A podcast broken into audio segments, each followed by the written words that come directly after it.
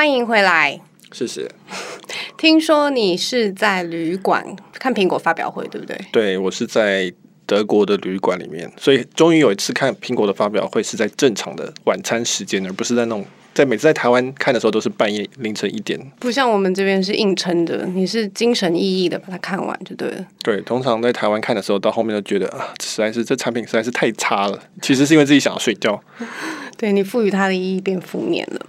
好，那我们先自我介绍一下。好，大家好，我是科技导读的周新华，很高兴回来再来录一次 Podcast。大家好，我是玉清。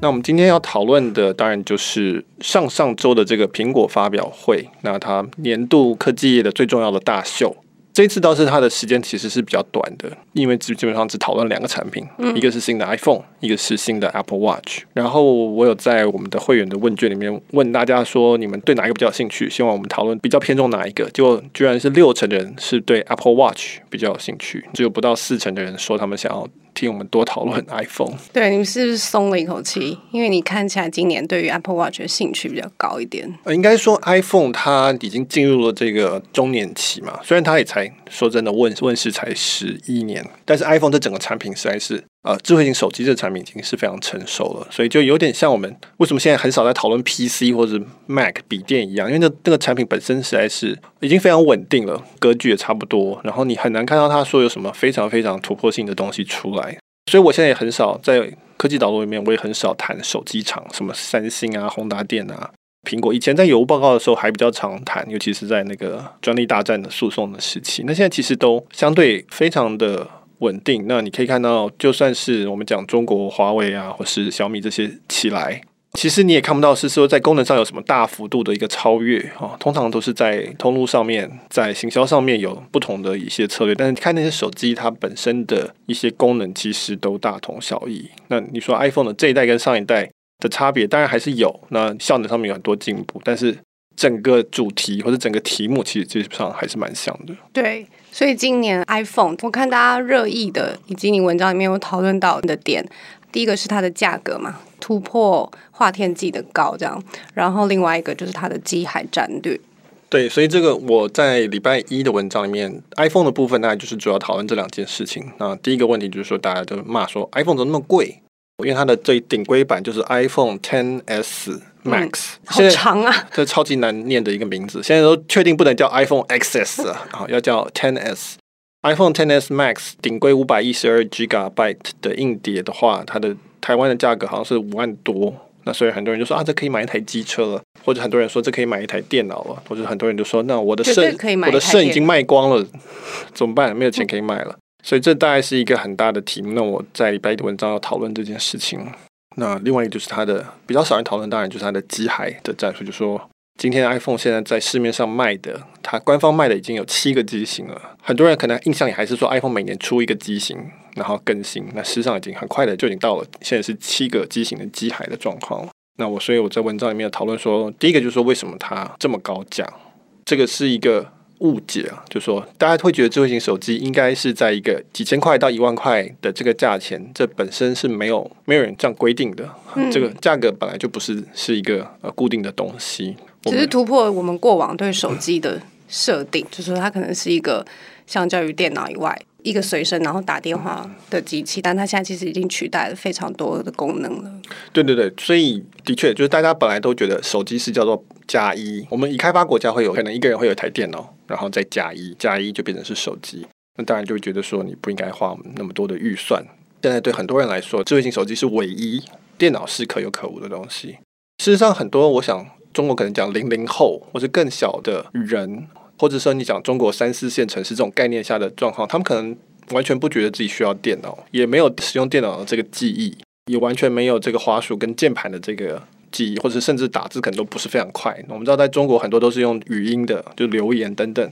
那所以已经过了那个时代了。所以这个时候，其实智慧型手机在很多地方是唯一，而且是很重要的唯一，就是赖以为生的生财工具。那这个时候，它的价格当然就有可能会，第一个它可能会吃掉电脑的预算。那第二个是说，它还可以赚钱嘛？它可以，它是生产工具。那当然很多人会愿意花很多钱在这上面，因为这个东西是非常非常重要的，上面的资料也非常非常重要。当然这个价钱还是很贵，我们会觉得说五万多很贵。但是很多人出得起，那尤其是苹果的顾客出得起的人更多，所以这是苹果的优势，它推出的高价产品买单的人会更多。对，这个是苹果的，它的商业模式是这样子，它要从一体赚钱，它不像其他的，比如说 Google 的 Android 或是什么，Google 是从广告赚钱，那其他的可能 Android 的一些厂商，它可能是用量比较低的利润，然后用量去赚钱。苹果一向以来都是服务金字塔比较高端的客群，所以它本来的模式就是说，只要这客群在，而且他愿意附和，那当然我们就跟他们收比较高的钱，但是我们提供他其他人没有办法做到的体验。那这些利润可以让我们再去开发新的产品，那我们可以往下放到后面的，比如说现在还有 iPhone 八、iPhone 七这些比较平价的版本。那这个本来就是苹果的做法，它本来就没有说它要服务所有人，那所以所有人在抱怨说它太贵，其实是有一点。就是这是一种道德的谴责，说你太贵了，不应该这么贵。那事实上，在商业世界里，面有什么叫做不应该，只要是合法的，然后有人付，觉得值得，那就是 OK 的。所以巴菲特说他觉得很划算啊，他可以用一台飞机去换，那这是他的做法。对，好，所以我们今天讨论的主题就是苹果发表会里面，其实你自己也比较期待的，就是后面我们今天要讲的 Apple Watch 的部分，因为相较于 iPhone，它是一个。更新的产品的类别，就我自己的印象里面，好像每一代 Apple Watch 出来，大家都惊叹连连。它其实第一代出来的时候，大家是笑它啦，说它像个玩具，就是也不知道它是拿来干什么的。但是到后面它有连线，它可以打电话功能，是 Series Three 的时候，然后大家非常的惊讶。然后到这一代又有更多新的功能出来，有可以服务更多不一样的呃目的。对，我记得其实。Apple Watch 第一代就是应该叫第零代出来的时候，我还有印象。我那时候也是做直播，半夜在我家。对哦，你有一个直播的年代。对对，我那时候还做苹果的发表会直播。然后其实那个时候大家是期待非常高的，因为已经传言纷纷说他要做做出来了。那时候 Tim Cook 上去，我记得那是二零一四年吧。然后就是说 Tim 克上来的时候，他就说 One more thing 嘛。那那个时候大家都觉得这是一个很经典的台词，代表是一个。很重要的产品要出来了，然后就就是 Apple Watch。那其实当那时候大家的期待是非常高的，然后他展示一些功能，其实，在发表会当场，大家都是非常开心的事情，就是起立鼓掌这样。只是说后来，当然我们发现 Apple Watch 本身并不成熟，并不完整。它那个时候的概念比较不是要解决某一个特定的功能，而是它是一种技术性的延伸，就是说，我们既然可以把 CPU 做这么小，荧幕做的这么小，又有触控界面，这些都成熟，那是不是应该要放在手腕上试试看？照理说，这个 computer on the wrist 就是手腕上的更随身的一个电脑，它应该是很有价值的。所以这是一种技术优先的概念，它不是一个使用情境概念。就是说我有这个技术，那我应该放在这里，应该会很有用。结果事实上证明，就是说没有使用情境是，尤其是在消费性市场是不行的，因为大家不知道拿来干嘛。所以那个时候就问题就是说，大家觉得 Apple Watch 想要做的东西太多。那但是又不知道它真正的擅长的是什么，解决什么问题，结果就导致说界面就非常的复杂混乱，尤其它的荧幕这么小，你如果界面混乱，就变成一个很严重的伤害。所以 Apple Watch 那个时候就是叫好不叫座，那那时候还推出了高价版，我记得还有那种什么黄金版之类的，不管是在功能的诉求上面，或是它的价值诉求上面，都非常的混乱，而且太多线一起打，那所以不能说是一个很成功的第一代产品。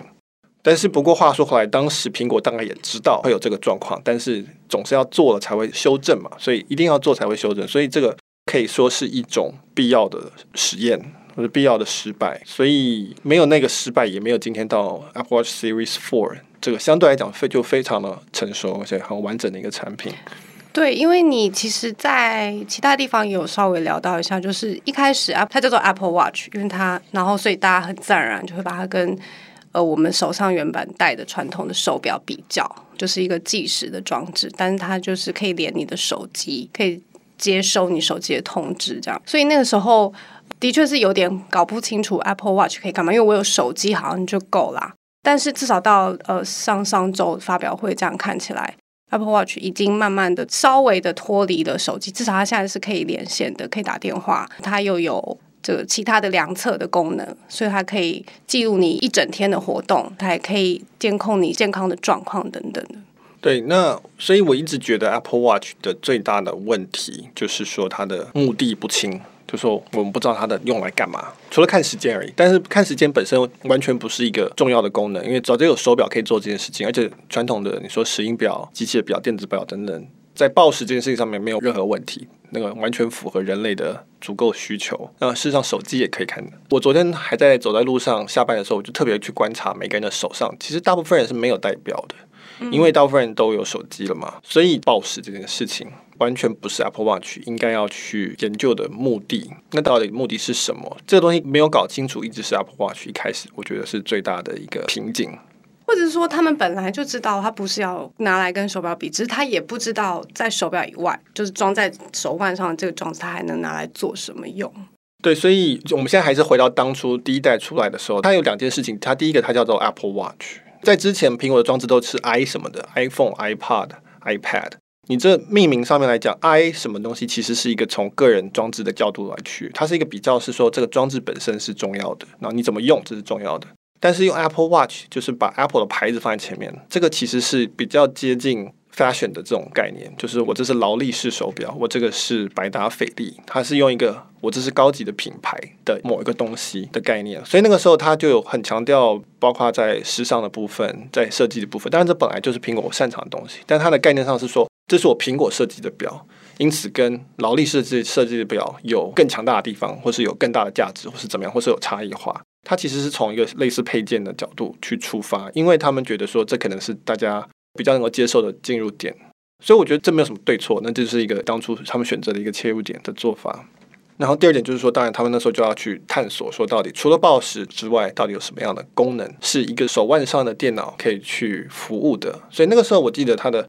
Apple Watch 的第零代，他说三个类别，一个叫做报时，一个叫做 Connectivity，就是我可以跟人与人之间连线，那就是讲说发讯息啊，或者可以用手画图等等。第三个是 Health。那就是健身啊、跑步啊、计步器等等这方面的功能。但是换到这一代，你看到那三个点，它一开始还是一样，connectivity 还在，所以第一个是 stay connectivity，然后第二个是 activity，就是 more active life 的意思。对，现在还是 health。对，现在他把 fitness and health 两个拆开来，所以他现在三项里面，他把原本的那个 boss 拿掉了，嗯、因为他知道那个几乎是不重要，所以现在是三项，就是 connectivity，还是一样人与人之间的。打电话啊、讯息啊，还有它的 walkie-talkie 这种对讲机功能。另外两个就是 fitness and health。那 fitness 就是健身嘛，就是各式各样的运动的呃一些衡量跟计算。那 health 就是他这次讲的，比如说所谓的这个摔倒的侦测，以及你的心率的电子心率的侦测，或是你甚至有心率不整的通知等等。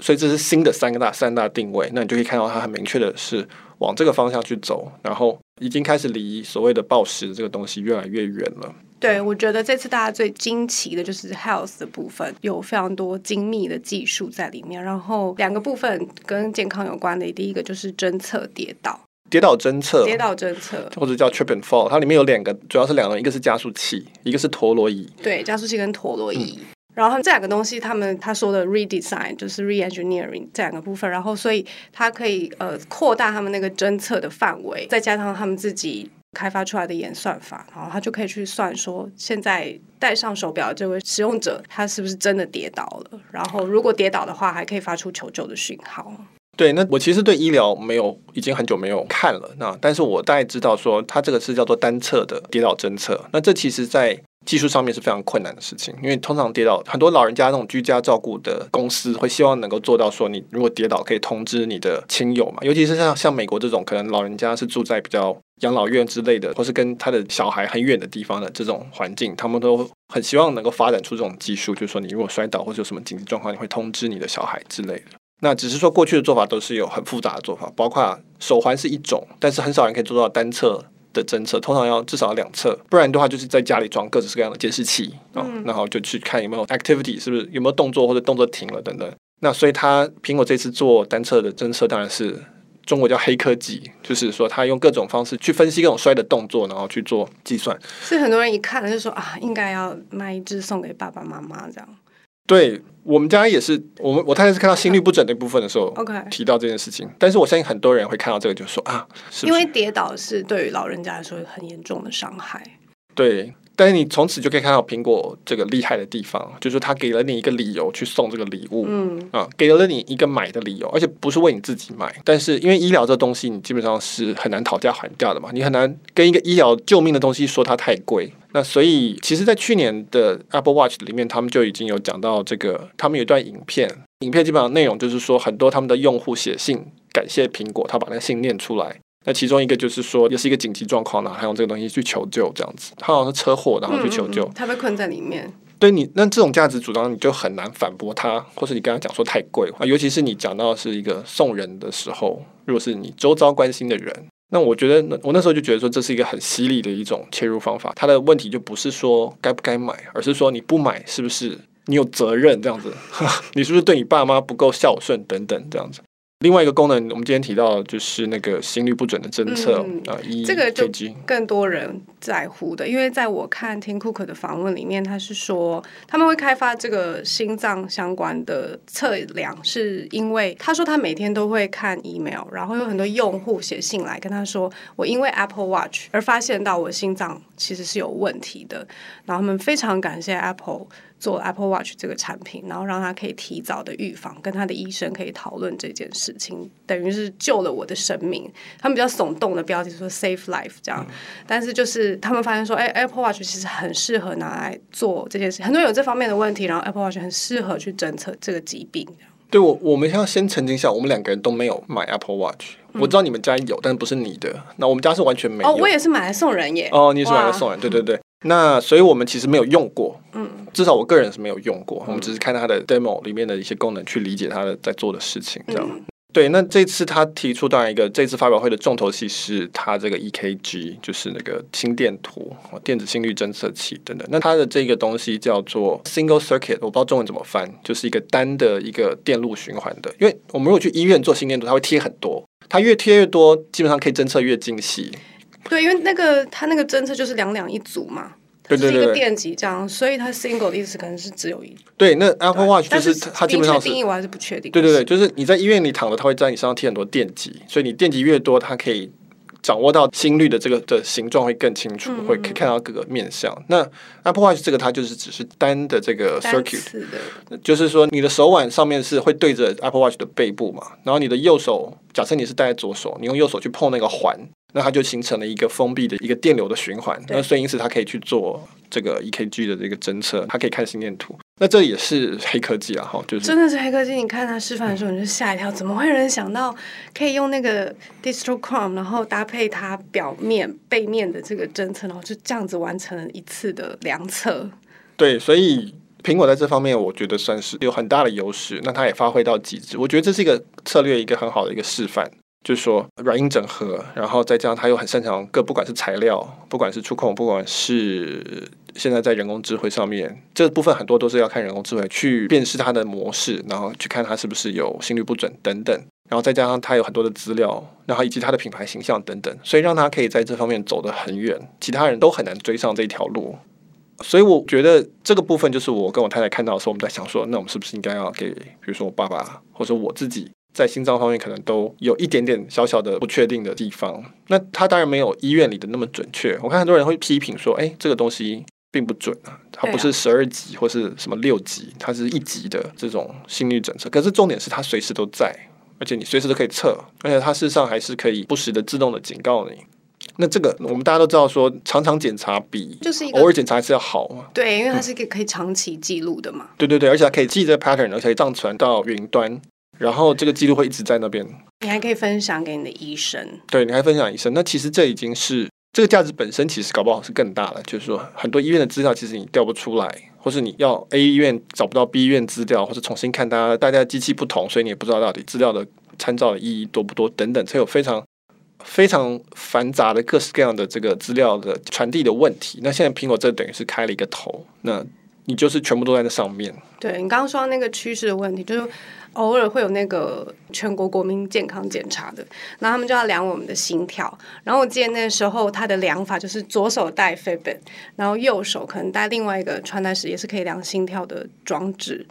跟 Garmin 还是什么之类。然后他就是两只一起量，然后一起记录。我就问说，哎，为什么我要带两只？他说，因为他也不确定哪一只比较准。但是因为你这个长期的记录，你是可以看出一个重点是看那个 pattern，就是说你是不是有心律不整的问题之类的。那如果两只，他可以拿去做比对，然后他也可以就可以去看出这个趋势的部分。所以我觉得他那个可以随时记录这个这个优势是比其他在诊所里面量测来的高的。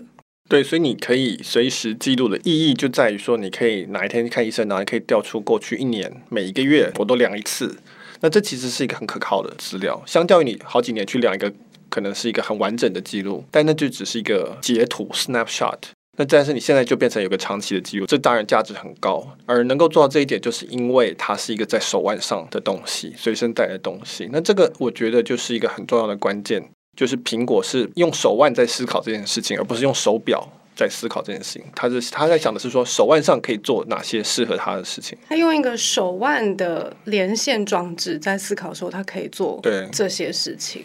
对对对，所以我觉得，为什么我觉得 Apple Watch 目前是大概是苹果内部最有活力的团队，或者说最开心的团队，嗯、就是它可以做的东西很多，前面的空间很宽广。又有很多的技术资源，然后也没有什么竞争者，然后又带着 Apple 的优势，资金够，然后技术力很强。对对对对，所以如果我是苹果的工程师，我现在一定是希望能够进 Apple Watch 的团队，那就是觉得这个目前是看到很多很多的潜力的可能了。那我觉得这一次在 Series Four 最大的，至少在发表会上最大的感想就是它非常的 focus，然后那个情境非常的清楚，所以。因为这个产品现在在这个周期里面算是在高速成长期，所以我觉得可能未来还有几年，这个 Apple Watch 应该都会是蛮精彩的部分。嗯，而且还有一个点，可能比较少人会去谈到的，但是是一个对，因为它也是一个比较难呈现的价值，就是隐私权的部分。因为 Facebook 跟 Google 的关系，所以大家突然觉得说，哎，隐私权似乎是一个很重要的事情。那相较于其他的企业，苹果其实是主张以个人隐私权是非常重要的，你的资料是不会被泄露的。就比如说像那个听库克讲说，哦，他为我们为什么会开发心脏这个功能？他也不是说哦，我们看了过去几代的这个 Apple Watch 的数据，所以我们发现说哦，有这个心脏方面的问题。他不是这样子，他是说哦，我收到 email，然后所以我发现这个使用者需求，然后所以我们去做这件事情。所以他他们是非常的在乎这个使用者隐私权的这件事情，尤其是医疗的资料，其实是很适合 Apple 他们来做。对，我觉得听会讲这话，说我收到 email，所以我来做这个。大概跟这个应该是有，这跟淡水阿妈的故事是类似。对对对对对，他应该是有特别，但就是他们其实是很强调这件事情的。对，那这个也是我觉得就是一种策略的选择。嗯、然后我觉得是苹果的一个选择，就是说他要主打隐私权。然后这个价值，我觉得在作为医疗器材上面是非常的适合。那就是因为大家都觉得医疗资料是比较敏感的嘛，你不希望别人可以看到你的医疗状况、资料等等。再搭配 Apple Watch，它就非常的适合。那只是说，到底是不是大家这么真的重视隐私权？这个还要再看。其实这两方面我都写过，我写过隐私权到底这个意义到底在哪里？尤其在这个所谓什么东西都被监控的时代，到底存不存在？有很多人，不少人认为我们本来就没有隐私权，隐私权是一个虚构的事情，只是说我们会不会因此而觉得痛苦而已。嗯，哦，那或者会不会因此受到伤害？对，就是说，或许我们本来就没隐私权，那只是我们不要被它受到伤害。但当然也有比较传统的观念，像美国这边的这个宪法里面的这种概念，就是说，我们每个人当然有他自己的空间，是不应该被侵犯的。那无论如何，苹果是要往这个方向走。那所以，其实这次 iPhone 跟 Apple Watch 的大更新，很大的一部分都是在 security 跟隐私权的部分，嗯、只是他们都没有提，就是因为这个价值并不好传递。嗯，那大家是不是真的在乎，就很困难。我反而觉得是说，至少对于苹果开发这方面的功能来讲，他要去跟不管是医院，或是跟医生，或是跟保险公司谈，或者说我们讲金融公司、银行来讲好了，因为苹果的这个隐私权的主张，所以大家也比较愿意跟他谈，跟他合作。所以我举例说，比如说华为好了，或是中兴，我们不知道他到底跟中国政府的关系到底是怎么回事，到底有没有后门，这个我们不知道，但是有这个疑虑在。那这个时候，你如果说假设华为好了，跑去跟欧盟政府说，我要来做。心脏医疗的资料，那我们来交换这个资料好了，或者我们甚至甚至是连到比如说保险好了，或者是连到金融，我觉得很多组织是没办法跟他合作下去，就是他们没有办法信相信说这个东西是 OK 的。那还有 Android 本身这个 platform 是开放性的问题，所以你就会觉得担心说，这中间环节是不是哪里会漏掉？这个时候就会有很大的一个担忧。嗯，其实也还是不知道 Apple 到底是不是真的没有把我们的资料泄露出去，但是就是说它的这个品牌的信任度是比较高的。对，的确是这样。所以理论上，我们可以说政府定个规范，你们都要保护隐私权，你们都要 follow 这些规则，才能够去做交换 data。理论上这样做，那每个公司应该都是在同一个起跑点里，只要你能够符合，都 OK 了。嗯。但事实上不是这样，因为因为苹果的商业模式本身是适合重视隐私权的，因为它就是卖机器赚钱嘛，它的概念就是卖硬体赚钱，它不是卖 data 赚钱，所以它的。商业模式跟他的这个价值主张是一致的，那这时候他做起来就很顺，大家就会自然而然建立起这个信任感，因为他看不出你为什么有必要偷卖他的资料。事实上，苹果偷卖我们的资料对他的生意是不好的影响，但是其他的公司你可能就会觉得说，哦，如果说你的毛利太低，你是用量，比如说华为、小米这种，或者说你是用广告赚钱等等，那你自然而然它的商业模式跟他的价值主张其实是不完全吻合的。如果说他很强调隐私权的话。那这时候，它自然做起来就不那么顺。比如说，这假设啦，比如说今天 Google 做 Pixel，应该十月会出来，我相信应该也是蛮厉害的手机。假设它强调隐私权，好，那大家自然会问说，那可是你用保密资料拿去卖广告，我怎么知道那个界限在哪里？什么时候你卖，什么时候你不卖我们的资料？这个很难讲得清楚。他当然可以讲得出来说，哦，这种资料我不动，那个资料我不动，或是说我们有某一个。呃，CPU 里面某一块也是专门处理这些资料等等，可是这很难讲清楚。嗯嗯。但苹果就说，我们就是不赚这钱啊，赚这钱就没好处啊。所以最强大的策略，或是说走的最快的公司，就是它它的商业模式跟它的价值主张跟顾客需求是一致的，这三个一致，那就很厉害。反之的话就比较困难。那所以 Google 它通常会走的路线。应该是要走符合它这个商业模式的东西，所以他在做，比如说各种资料的这种 AI 啊，这个东西或者分享上面就非常的厉害。他也希望尽量开放，因为这个是适合他的策略。对，我们赞扬 Apple Watch 很多，不过其实照你刚刚几篇文章的脉络下来，其实 Apple Watch 看起来似乎还是在探索它定位的一个。阶段，只是说跟一开始比清楚了一点点。那最大的那个差别就是，他已经抛弃了手表计时的这件事情了。我们要先澄清两点。第一个，虽然我们赞扬 Apple Watch 的一些发展，然后以及它的找到它的定位，然后不断的改进，但是我也同意它很贵。嗯，尤其是对。可是你知道，现在大家的讨论是说，哇，相较于 iPhone，看来 Apple Watch 似乎是比较这一次发表会稍微可以下手的。已经有网友在这样子说了。哦就是苹果东西一定会贵啦，嗯，这是它的商业模式啊。就像某方面来讲，就像 LV 东西，它不可能便宜。它如果便宜的话，也没有人要买，因为根本就不对嘛。问题就是不对。那因为追求的东西不一样，所以虽然我们称赞它，但是我也并不是说我们就觉得这价钱一定就，比如说 iPhone XS 这个就一定卖得动。我们也不知道，说真的，那个五万多块钱有多少人会接受？要看看。当然 iPhone Ten 卖的不错，那所以 iPhone XS 应该不会太差，跟 XS Max。虽然贵，但是应该是不会太差。那所以并不是说我们就觉得价钱不是一个考量，我们也同意。所以为什么我们都没有 Apple Watch？因为我们也买不起啊。那我不是说 Apple Watch 舍弃了报时这件事情，这件事情还是最可能是还是最常用的功能之一。就像手机还是可以打电话，只是说呃，我其实花了一整篇文章，在我出国之前写了一篇叫做 Apple Watch 不是手表。那个时候强调的就是说，其实跟传统的手表比，Apple Watch 最大的功用。是让人们不用去看时间，就像 iPhone 最大的功用其实是让人家不需要去打电话一样。你会用 iPhone 打电话，是因为你之前跟人家没有先用 Messenger 或者 Line 联络好，或是你的 Calendar 没有设计好 Schedule，或者他没有通知你，就是某个地方你们两个之间没有先预先调好或是安排好，你才会有需要用到打电话的时刻。不然的话，你现在大部分的人打开手机都是先看通知，通知上面所有跑出来的东西都是你们已经先预先安排好的事情。不管是说他通知你说有 email 进来，或者说他通知你说有 Facebook 有新的一个话题，那为什么会有通知？就是因为你之前有追踪过这个人，或者你加他好友，他才会通知你。所以其实你们都先安排过，他才会给你通知。所以 Apple Watch，我其实那一篇文章主要在强调的就是说，智慧手表这个东西，它的最重要的价值并不是在手表的部分。手表已经做到不能再做，就是报时这件事情已经精确到不能再精确了，而是说，其实真正重要的东西是在于是如何可以尽量再少看手表一点。换句话说，是让电脑跟电脑之间去沟通。